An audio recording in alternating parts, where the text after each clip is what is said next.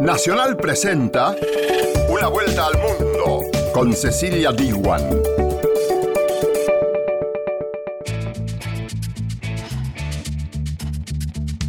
¿Qué tal? ¿Cómo te va? Bienvenida y bienvenido a Una vuelta al mundo. Como ya sabes, este es un programa donde analizamos las noticias internacionales más destacadas de la semana junto a nuestras radios asociadas como Radio Francia Internacional, Radio Nacional de España y Radio Nacional de Paraguay. En una vuelta al mundo de hoy vas a conocer a Sani Ladán, un joven que a los 17 años migró de Camerún hacia Europa en un viaje que le llevó más de dos años y hoy él es mediador intercultural y activista por los derechos de los migrantes. Un 55% de la población mundial es urbana y las grandes ciudades enfrentan el desafío de adaptarse. Radio Francia Internacional analiza el caso de Medellín, una ciudad que transformó sus zonas más violentas en espacios para el arte y la educación. También vamos a hablar del café y de la batalla que tienen los pequeños productores contra las grandes empresas y el informe lo trae Radio Nacional de España. Estos fueron los títulos. Ahora sí, te invito a acompañarnos en el desarrollo de Una Vuelta al Mundo. Una Vuelta al Mundo. Nacional, junto a sus radios asociadas. Se acaba la vida, se acaba el agua, se acaba la selva y nadie hace nada. Se acaba la mentira, se pone más raro. Aquí no se respira si no tienes varo. La mitad de los habitantes del planeta hoy viven en ciudades y en 2050 lo harán el 70% de la población mundial.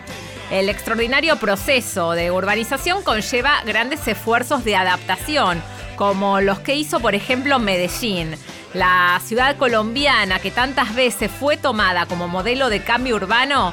Fue galardonada este año con el Premio Mundial de la ciudad Lin Kuan Yen.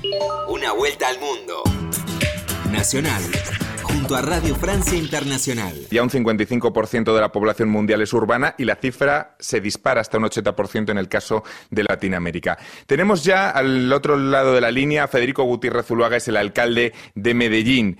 Uno de los conceptos fundamentales del que se habla es el, el de soluciones urbanas integrales, señor alcalde. Yo pondré un ejemplo y es uno de los grandes retos que hoy tiene el planeta y que tenemos todos como sociedad, es el cambio climático. Mira, en el mundo hay 1.961.967 ciudades y si cada ciudad se compromete en acciones frente al calentamiento global, vamos a poder avanzar, tener sistemas de transporte públicos que sean sostenibles en el tiempo, que tengan combustibles limpios, que sean cero emisiones, que tengamos reverdecimiento en nuestras ciudades para disminuir la temperatura, que hablemos sobre la importancia del agua para nuestras comunidades, condiciones también de temas de seguridad, y tú lo decías al principio, la importancia de los núcleos urbanos. Mira, mientras que hoy en el mundo la mitad de la población vive en núcleos urbanos, en la radiografía para América Latina es más dramática, el 80% de la gente hoy vive en las ciudades y en el 2030 será el 85%. Entonces, los retos están en las ciudades, los retos están en lo local para que impacten lo global. Señor alcalde, ¿cuáles han sido las claves para que Medellín haya logrado conseguir espacios de referencia internacional en el, cami- en el cambio urbano? Te lo digo de esta forma, mira, como una ciudad que fue la más lenta del mundo en 1991 logra ser considerada una de las ciudades más innovadoras del mundo hoy en materia social en inversión de innovación, ciencia y tecnología, y hoy es la ciudad epicentro de la cuarta revolución industrial con el World Economic Forum para América Latina. Yo creo que no hay fórmulas mágicas, pero sí hay fórmulas certeras, y una de ellas es el trabajo en equipo entre el sector público, el sector privado, las universidades y la sociedad civil. Medellín ha logrado construir a lo largo de los años un proyecto colectivo y eso es lo que ha permitido que nos basemos en la educación, en la innovación, la ciencia, la tecnología y el desarrollo urbano a través del urbanismo social y ahora el urbanismo ambiental que es muy importante con los retos que tenemos nosotros en la ciudad. En estos tiempos en que la política es demasiado cortoplacista, me imagino que obtener un modelo como el de Medellín también supone est es establecer estrategias a largo plazo, aunque cambie el color político de una administración. ¿Usted reconoce el trabajo de sus antecesores? Mira, es así de claro, nosotros no tenemos reelección. Y yo cuando llegué al gobierno, teniendo una línea política diferente a quienes habían precedido estos, esta alcaldía, porque yo llegué por firmas, yo llegué como movimiento ciudadano, yo no llegué con ningún partido político. Yo salí a la calle a recoger firmas y la gente me avaló, gané la elección y hemos gobernado sin color político, porque mi partido no es un partido político en particular, mi Mm. partido es la ciudad, mi partido es Medellín y hemos reconocido lo bueno que ha ocurrido anteriormente, se ha continuado con lo bueno y mejoramos todos los procesos. Yo creo que eso es lo importante, un proceso de construcción, no que sean proyectos cortoplacistas que se frenen cada cuatro años y hay cambios de gobierno. Y eso es lo que espero que pase de aquí en adelante también. Me imagino que eh, ya para terminar, señor alcalde, que generar una economía inclusiva al fin y al cabo debe ser el rumbo que nunca desaparezca a la hora de guiar eh, los avances hacia esas soluciones integrales de las que hablaba. Mira, te voy a poner un ejemplo. Hoy somos en la sede de la cuarta revolución industrial para América Latina y yo lo he dicho. Esto tiene que servir es para cerrar brechas sociales. Esta tiene que ser la revolución de las personas, no la revolución de las máquinas. Tiene que haber una revolución del talento, una revolución educativa. Lo que necesitan las ciudades y los países son revoluciones sociales, en ese sentido práctico, a través de la educación, las oportunidades, no más excusas de revoluciones con armas. Aquí lo que necesitamos es educación para la gente, oportunidades, que es en lo que invertimos la mayor parte del presupuesto. Nosotros invertimos casi el 40% del presupuesto de inversión destinado a la educación. Ese es el primer rubro al que nosotros invertimos. Y es la forma para ir disminuyendo las brechas sociales en la ciudad y en el país. Pues muchísimas gracias, señor Federico Gutiérrez Zuluaga, el, el alcalde de Medellín. Un placer haber compartido estos minutos en antena con usted. Una vuelta al mundo en primera persona.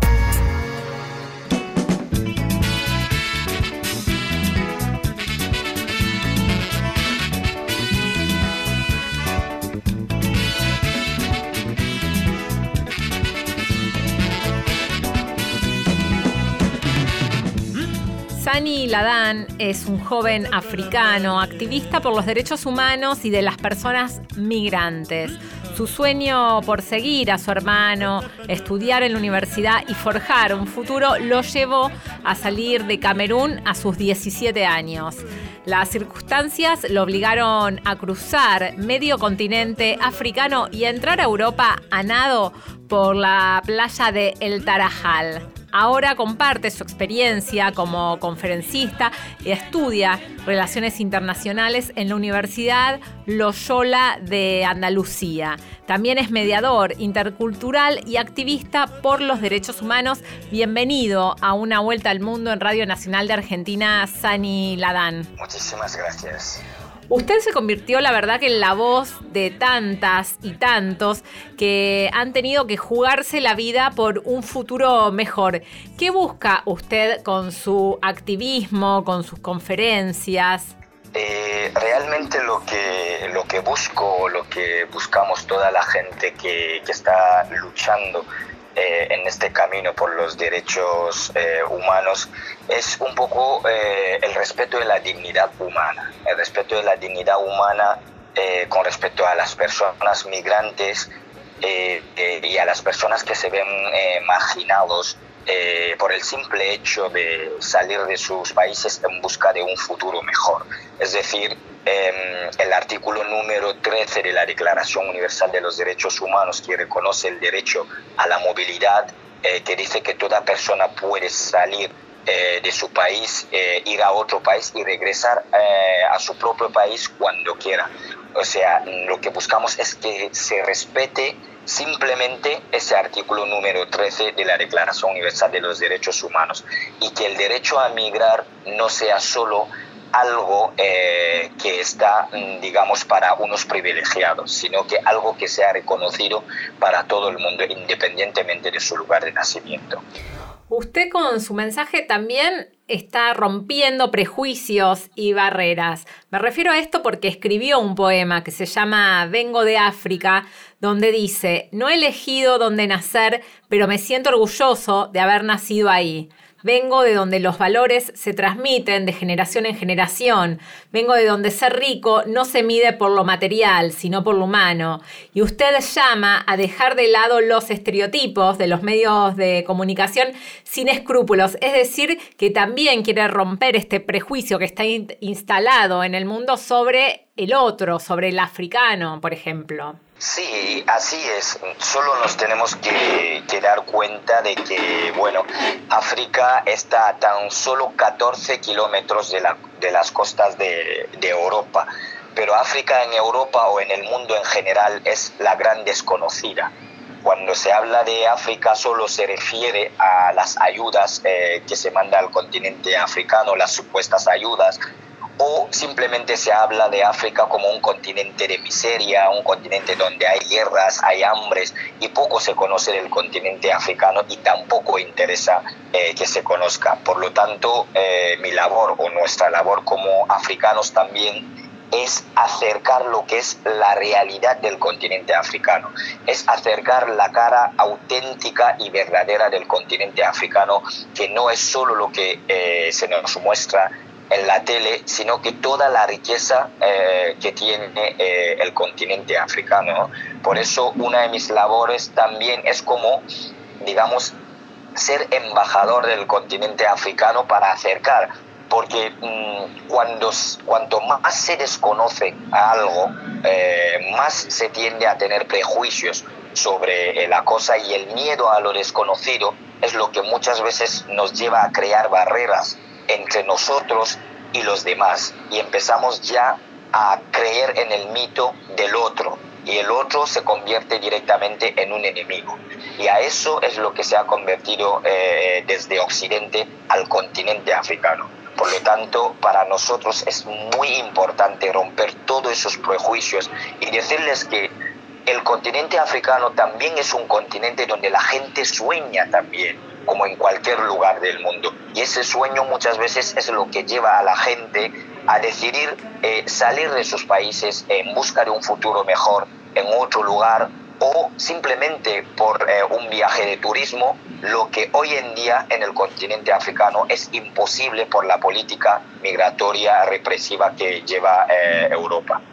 Claro, y en los últimos años esta política represiva aumentó con el discurso xenófobo y antiinmigrante que avanzó fuertemente, incluso llevó a algunos de estos partidos, que son en general de extrema derecha, al poder, como ha pasado en Italia. ¿Y cuál es la situación que viven los migrantes, aquellos que, llegan a, Europa en ese continente? La situación de los inmigrantes que, que llega a Europa es una situación de precariedad, es una situación eh, donde mm, primero mm, a lo largo del camino antes de llegar a las costas europeas, Europa ha externalizado sus fronteras dentro del continente africano. Es decir, en cada país donde pasan los migrantes, Europa ha firmado acuerdos con terceros países para que ellos jueguen de guardianes eh, para impedir la llegada de los migrantes eh, a las costas europeas. Y una vez que llegan a Europa, pues se encuentran con ese discurso hostil eh, hacia los migrantes, un discurso xenófobo que no es un discurso de, hoy, porque muchas veces con la llegada de Salvini, Matteo Salvini en Italia, pues parece que el discurso xenófobo eh, se creó con Matteo Salvini, pero es algo que mm, ha estado ahí a lo largo del tiempo y en Europa mm, durante mucho tiempo hay varios gobiernos que lo han maquillado de otras formas. Sabemos perfectamente que Europa es la que dice que abandera eh, el respeto de los derechos humanos, pero últimamente eh, en lo que tiene que ver con las migraciones Europa está, eh, digamos, eh, conociendo una involución en materia de respeto de los derechos humanos de las personas migrantes. Y esto que está planteando usted, Sani Ladán, se evidencia en la detención hace algunas semanas de una capitana del barco de una ONG que rescata a inmigrantes a punto de ahogarse en el Mediterráneo. Y esto puso en relieve la siguiente pregunta, que es que si es un delito salvar vidas.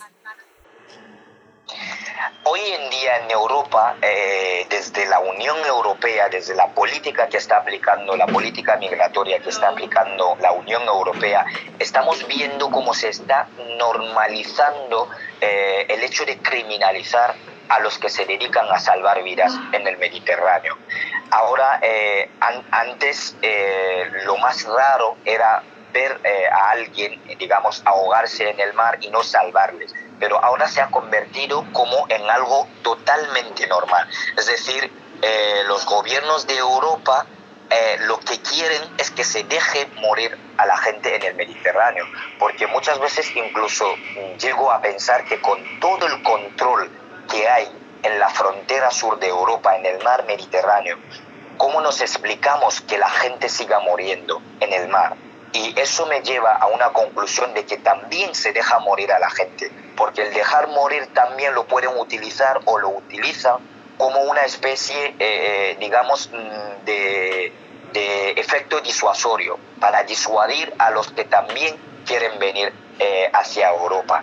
Y por ende se criminaliza a la gente que se dedican, se dedican a salvar vidas en el mar Mediterráneo. El caso de, el caso, de, de la capitana que bueno la llevaron a juicio mm, hace dos semanas eh, pues no es un caso aislado. También están los bomberos de Sevilla, en, en, Alemania también hay algunos bomberos que salvaban vidas eh, en, Lesbo, en Grecia, también están en, juicio ahora. Por lo tanto, es algo que se está normalizando en Europa. Y eh, la población, yo creo que también ahí mm, la población tiene una gran responsabilidad porque esos dirigentes que antes de ser elegidos dicen claramente la línea de la política que van a seguir. Pero a pesar de eso, la población les vota. Eso lo que quiere decir es que también hay una parte de responsabilidad eh, en, la en la sociedad civil. Y yo creo que es un trabajo de todos de ver que estamos hablando de la humanidad, estamos hablando de la humanidad que está conociendo una involución en materia de respeto de los derechos humanos y por lo tanto es la responsabilidad de todo el mundo. Un pueblo en Italia, eh, por ejemplo, como Riachi, un pueblo que se caracterizó como el símbolo de la acogida en Europa. Y hoy en día, tras las últimas elecciones municipales en Italia, eh, se arrestaron al alcalde que fomentaba la acogida en ese pueblo y ahora ha ganado el partido de, Matteo Salvini eh, en ese pueblo y por lo tanto están eh, echando a todos los migrantes que están en, ese pueblo. Ahí es donde apelo a la sociedad civil porque es responsabilidad de todos. Sani, usted contaba hace minutos que en África hay sueños y su periplo para llegar a España duró dos años hasta que en el año 2011 logró entrar en Ceuta. ¿Cómo fue toda su odisea? Eh, es una odisea o un viaje, diría yo, eh, igual que o parecido al que, digamos, mm, hacen muchos de los jóvenes eh, africanos que salen de sus países pues eh, con las ganas de, mejorar su vida, con las ganas de cambiar y otros se ven obligados a salir por guerras y conflictos creados a su vez eh, también digamos por la política que lleva Europa también y Occidente dentro del, del continente africano. es un viaje que hice que duró dos años que al principio no tenía por, destino eh, eh, España, ni mucho menos Europa.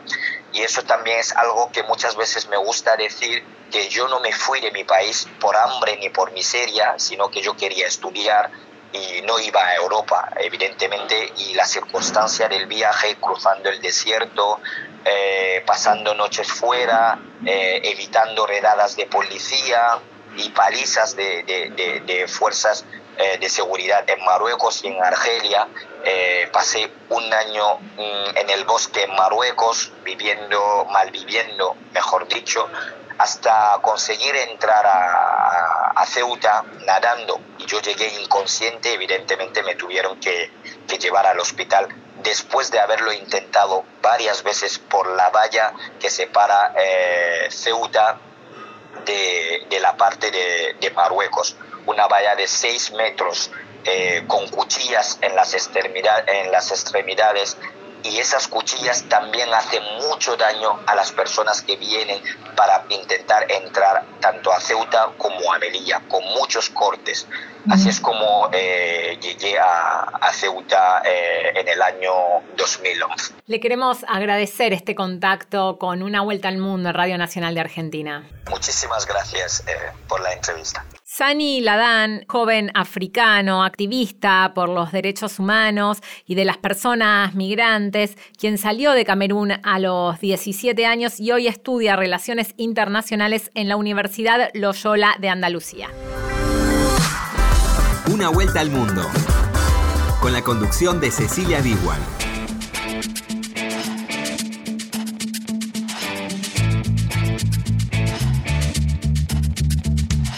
Continuamos en una vuelta al mundo y este programa lo hacemos con la operación técnica de Diego Rosato y con la producción general de Christian Brennan. Te queremos todo el equipo de una vuelta al mundo agradecer por escucharnos a través de las 50 emisoras que tiene Radio Nacional en todo el país y por la AM 870.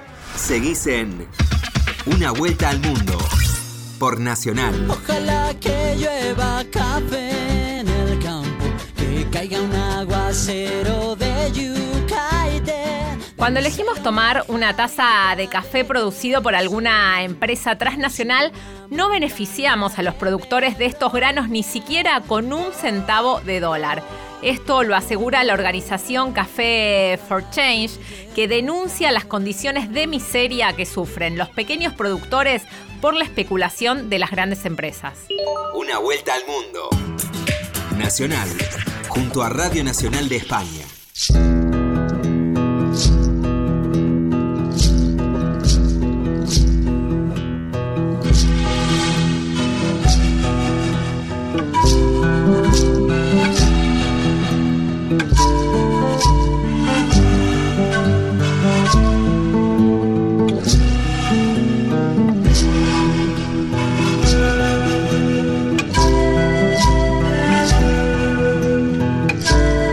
Morales de la Cruz es fundador de Café for Change. Es una startup que tiene como fin lograr un intercambio justo entre los productores de café y las compañías que lo venden alrededor del mundo.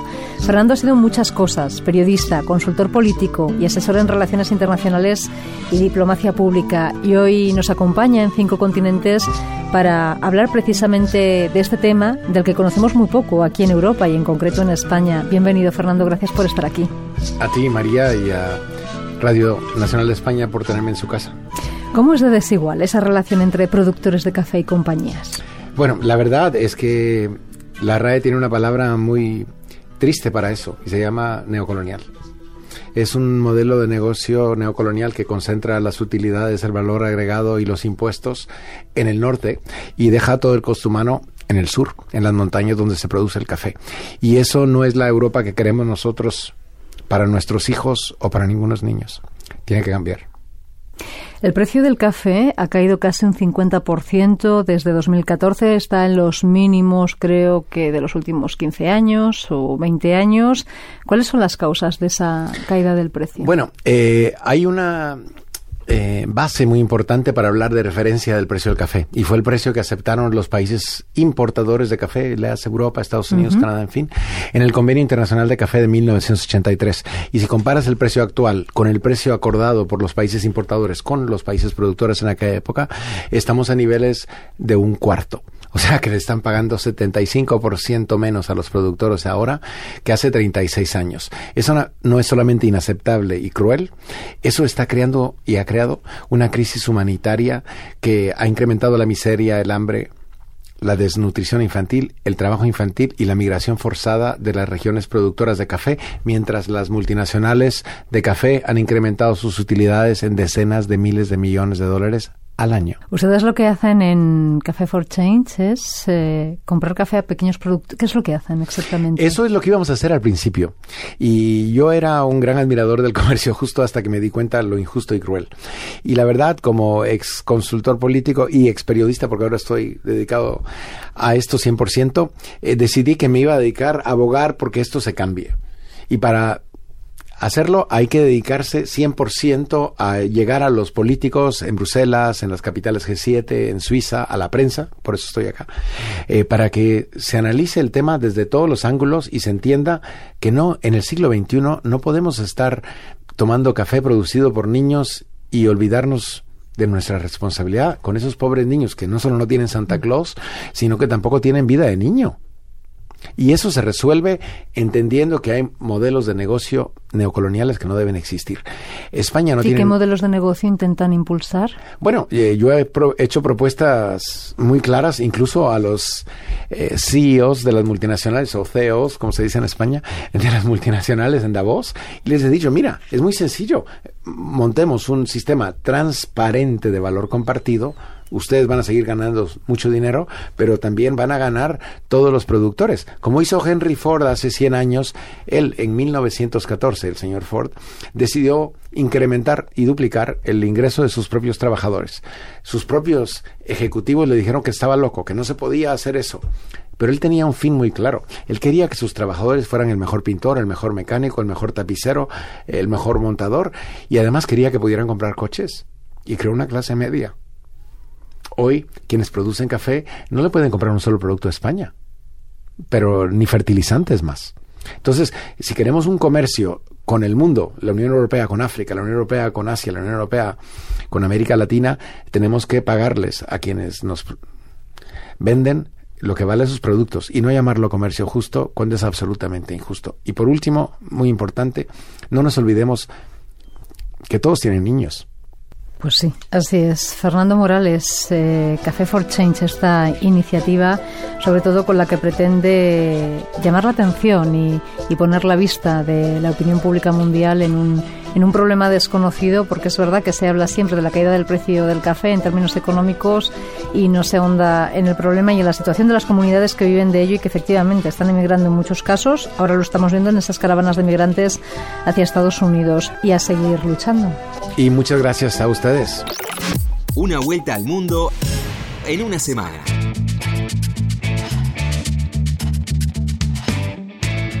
De esta manera finaliza una vuelta al mundo. Nos reencontramos la semana que viene.